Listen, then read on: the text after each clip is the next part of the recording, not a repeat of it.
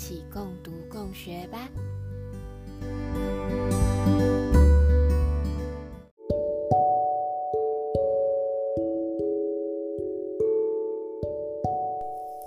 今天邀请大家回到分娩的那一天，肚子开始阵痛了，你用深呼吸度过初期的痛，一直到规律的六分钟一次，你们知道该去医院了。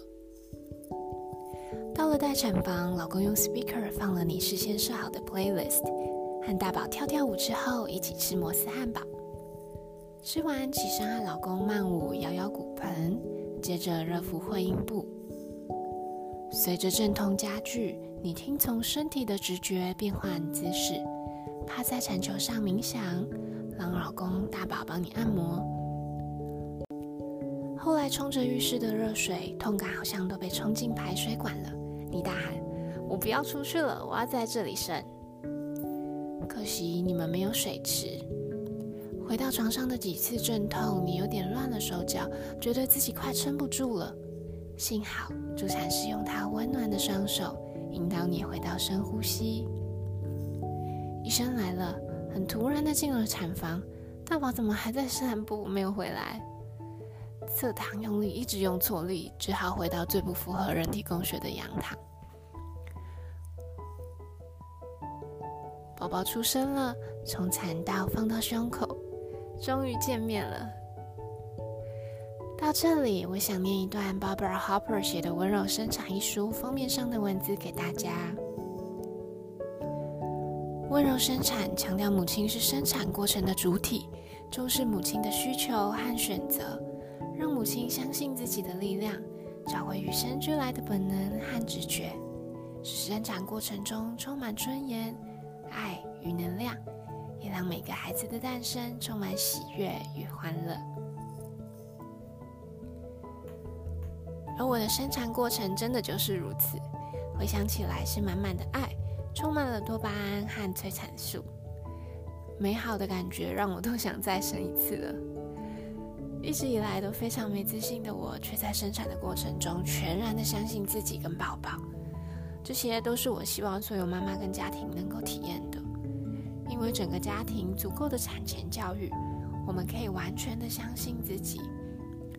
尽管还是会有一些不在计划中、不如预期满意的地方，例如我的大宝应该跟我一起进产房的，怎么跑去散步了？或者是有些妈咪做了很多功课，希望能把医疗介入降到最低，最后却还是要剖腹产。但这不就跟人生一样吗？即使我们不能百分百的主导一切，即使会有一些插曲，但当我们学会了相信自己，相信宝宝这个美好的独立个体，我们就能进一步接纳一切，接纳不完美的自己。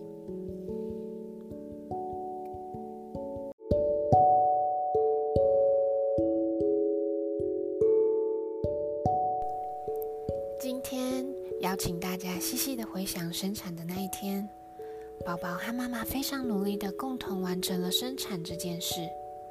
不管你们有没有打减痛，是剖腹产还是自然产，不管是不是照着计划走，你们都把一个美好的生命带来了这个世界上。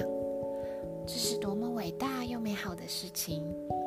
你可以完成生产这件大事，请你也相信自己，没有什么事情难得倒你了。快留言和我分享你们的产程。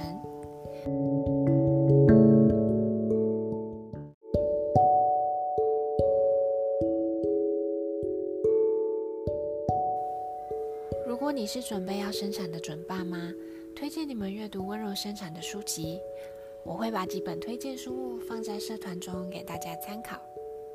下一集我会分享如何靠相信自己就能顺顺利利的全母乳。如果有跟哺乳相关的问题想问，也欢迎留言。